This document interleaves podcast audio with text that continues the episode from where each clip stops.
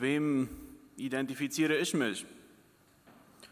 Ist es vielleicht der Schüler, der seine Fehler von Gott gelöst haben will, der seinen eigenen Verantwortungen nicht nachgekommen ist oder vielleicht auch etwas verbockt hat und nun möchte, dass Gott dieses löst? Identifiziere ich mich vielleicht mit dem Verletzten im Rollstuhl, ob es nun körperliche oder geistliche, seelische Verletzungen sind, der trotz unerfüllter Wünsche immer wieder zu Gott kommt, weil er da Trost bekommt, weil er da Vergebung bekommt, weil er da wahre Freiheit erlebt? Identifiziere ich mich vielleicht mit dem Geschäftsmann? Ich erwarte eine schnelle Antwort. Ich habe ja noch mehr Sachen vor an diesem Tag. Und ja, ähm, der Schuh drückt schon ein bisschen. Ich habe es vielleicht erst mal selber versucht und nun kommt irgendein Datum näher und ich will eine schnelle Antwort haben. Vielleicht versuche ich auch noch Gott etwas zu überreden, vielleicht so eine Gegenleistung, die da rausspringen könnte, wenn er mir hilft. Oder identifiziere ich mich mit dem Stammkunden, der zu jeder Zeit mit allem vor Gott kommt. Gott antwortet oft nicht, wie wir es uns vorstellen, auf andere Art und Weisen und in den meisten Fällen auch in anderen Zeitrahmen als die, an welche wir gedacht haben. Aber er verspricht uns in Matthäus 6, Vers 33 folgendes. Macht das Reich Gottes zu eurem wichtigsten Anliegen, lebt in Gottes Gerechtigkeit und er wird euch all das geben, was ihr braucht. Vielleicht ein Vers, den wir nicht so sehr oft im Zusammenhang mit dem Gebet haben. Aber ich möchte ihn in Zusammenhang mit Jakobus 4, Vers 3 bringen, wo es wie folgt heißt. Und selbst wenn ihr euch an ihn wendet, werden eure Bitten nicht erhöht, weil ihr in verwerflicher Absicht bittet. Das Erbetene soll dazu beitragen, eure selbstsüchtigen Wünsche zu erfüllen. Wie kommen wir vor Gott? Geht es uns nicht allzu oft wie dem Geschäftsmann.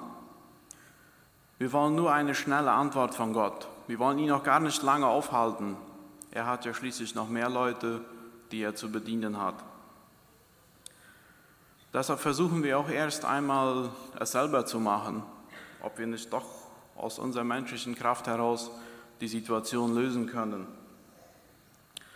Und wenn es dann doch nicht geht, dann wenn wir nicht mehr weiter können, dann wollen wir noch schnell diese eine Antwort von Gott haben. Geht es uns nicht allzu oft wie dem Schüler? Wir sind unserer Verantwortungen nicht nachgekommen und bitten Gott, dass er diese für uns macht, dass er unsere Verantwortung übernimmt, uns aus der Patsche hilft. Wir hatten ja schließlich auch noch genug anderes zu erledigen. Dabei vergessen wir oft, dass unsere Verantwortungen, unsere Taten, die wir machen, Konsequenzen haben. Wir bringen auch gerne diese irdischen Konsequenzen unter Gottes Gnade. Gott in seiner Gnade will uns ewige Erlösung von unseren Missetaten geben, aber hier auf der Erde werden wir wohl müssen diese Konsequenzen selber tragen. Wie oft kommen wir vor Gott und stellen unsere Wünsche, unsere Bedürfnisse in den Mittelpunkt? Jesus verspricht in Matthäus 6, Vers 33, dass wir alles bekommen werden, was wir brauchen, wenn wir sein Reich als zentralen Punkt in unserem Leben haben, wenn sein Reich an erster Stelle ist. Und in Jakobus 4, Vers 3 lesen wir, dass wenn wir in unseren Gebeten uns selbst in den Mittelpunkt stellen, unsere Wünsche, unsere Bedürfnisse, dass wir die Antwort nicht bekommen werden. Das heißt, ich muss raus aus dem Mittelpunkt. Es geht nicht um mich, es geht um Gott. Er will all meine Bedürfnisse decken, wenn ich in einer Beziehung mit ihm bin. Nun, um in einer Beziehung zu sein, bedarf es Kommunikation, das Gebet. Und Kommunikation ist immer beidseitig. Beide sprechen, beide hören. Und dieses in einem abwechselnden Rhythmus. Ich spreche, ich höre, ich spreche, ich höre. In unserer Beziehung zu Gott tendieren wir leicht dahin, diesen Rhythmus zu unterbrechen. Wir sprechen und dann gehen wir weg. Wir sprechen und dann gehen wir weg. Das ist keine Beziehung, das ist nur ein Monolog, in dem es ja meist dann auch um uns geht. Aber auch das Gegenteil kann das Problem sein. Wenn wir nur hören, wir wollen nicht unsere Schwäche vor Gott bringen, wir wollen nicht zustehen, dass wir Fehler haben und diese vor Gott zu Füßen legen. Wenn er uns liebt, wird er ja schon antworten. Doch auch das ist nicht Kommunikation. Wenn wir nun in Kommunikation mit Gott sind, wie sieht diese Kommunikation aus? Kommt es in unserem Gebet zum Ausdruck, dass Gottes Reich unser höchstes Anliegen ist? Oder geht es in dieser Kommunikation nur um unsere Bedürfnisse?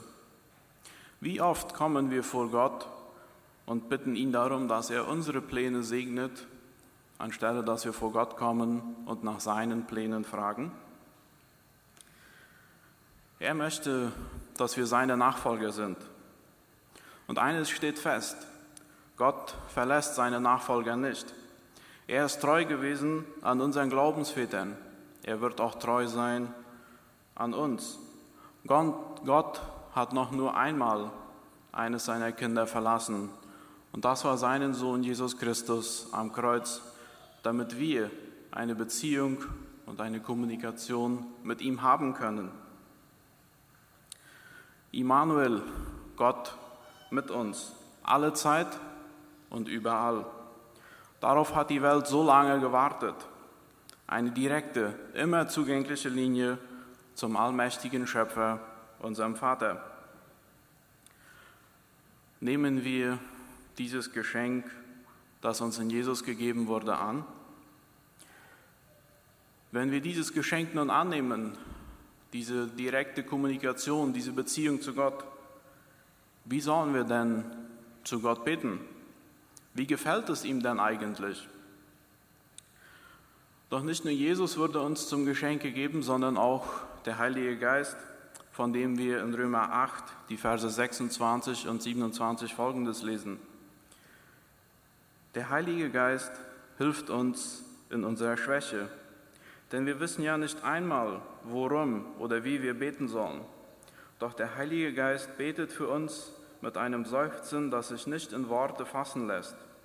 Und der Vater, der alle Herzen kennt, weiß, was der Geist sagt, denn der Geist bittet für die, die zu Gott gehören, wie es dem Willen Gottes entspricht. Wir können nicht würdig genug beten. Welch Gnade, dass der Heilige Geist uns zur Seite steht und unsere Anliegen vor Gott würdig bringt. Wir brauchen nicht die perfekte Formulierung, wir brauchen nicht das schönste Wort suchen. Wir brauchen nicht lange um den heißen Brei herumreden. Eine Beziehung bedarf ehrliche und offene Gespräche. Gott will nicht meine hochbeinigen, frommen Formulierungen. Er will in die Tiefe meines Herzens. Er will meine ungeschmückten Gefühle von Angst, Wut, Stolz und Neid. Da will er mit mir zusammen sein. Er nimmt mich, wie ich komme, aber er lässt mich nicht, wie ich komme, sondern er will mich zu dem Menschen formen, den er geplant hatte als er ihn schuf. Das ist der wahre Sinn des Gebetes. Eine ehrliche, tiefe, innige, aufbauende Beziehung mit dem allmächtigen Schöpfer, unserem Vater.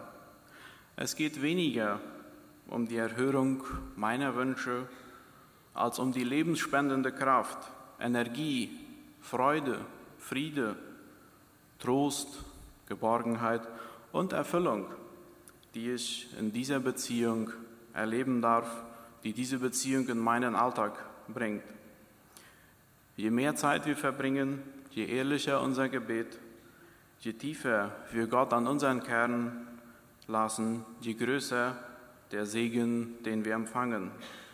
Lasst uns dieses Geschenk Gottes der innigen Beziehung wahrnehmen, annehmen und in vollen Zügen genießen. Wir beten. Himmlischer Vater, allmächtiger Schöpfer, wir sagen dir Dank, dass dein Sohn Jesus Christus nach langem Warten in unsere Welt kam, damit wir Zugang zu dir haben, damit wir eine Beziehung zu dir haben dürfen. Herr, bitte hilf uns, dass diese Beziehung immer tiefer geht, dass wir dich an unseren Kern heranlassen, dass du unser Mittelpunkt bist und dass wir uns nicht um uns selber drehen. Herr, möge auch in dieser Adventszeit des Wartens uns immer wieder bewusst werden, dass deine Zeiten nicht unsere Zeiten sind und dass etwas Warten zum Glaubensleben auch dazugehört. Bitte schenk du uns Geduld und Vertrauen auf dich in dieser Zeit des Wartens und auch des Wartens auf deine Wiederkunft, für die wir uns vorbereiten. Ich bitte dich, himmlischer Vater, dass du in unserem Leben und durch unser Leben wirken mögest. Amen.